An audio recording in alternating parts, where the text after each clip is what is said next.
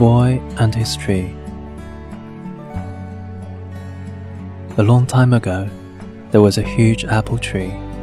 Little boy loved to come and play around it every day. He climbed to the tree top, ate the apples, took a nap under the shadow. He loved the tree, and the tree loved to play with him. Time went by. The little boy had grown up, and he no longer played around the tree. One day, the boy came back to the tree and looked sad. Come and play with me, the tree asked the boy. I am no longer a kid. I don't play around trees anymore, the boy replied. I want toys. I need money to buy them. Sorry, but I don't have money. But you can pick all my apples and sell them, so you will have money. The boy was so excited, he picked all the apples on the tree and left happily. The boy didn't come back after he picked the apples. The tree was sad. One day, the boy returned and the tree was so excited. Come and play with me, the tree said. I don't have time to play. I have to work for my family. We need a house for shelter. Can you help me? Sorry, but I don't have a house. But you can cut off my branches to build your house. So the boy cut all the branches of the tree and left happily.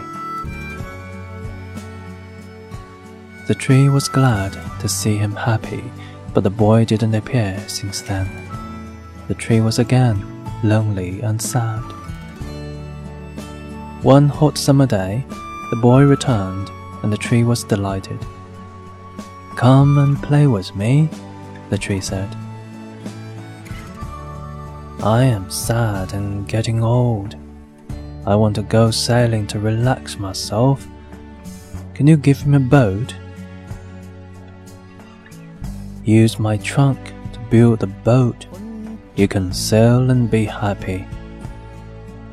So the boy cut a tree trunk to make a boat. He went sailing and did not show up for a long time.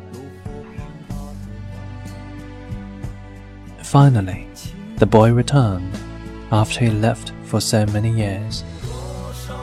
Sorry, my boy, but I don't have anything for you anymore. No more apples for you, the tree said. I don't have teeth to bite, the boy replied. No more trunk for you to climb on. I am too old for that now, the boy said. I really want to give you something.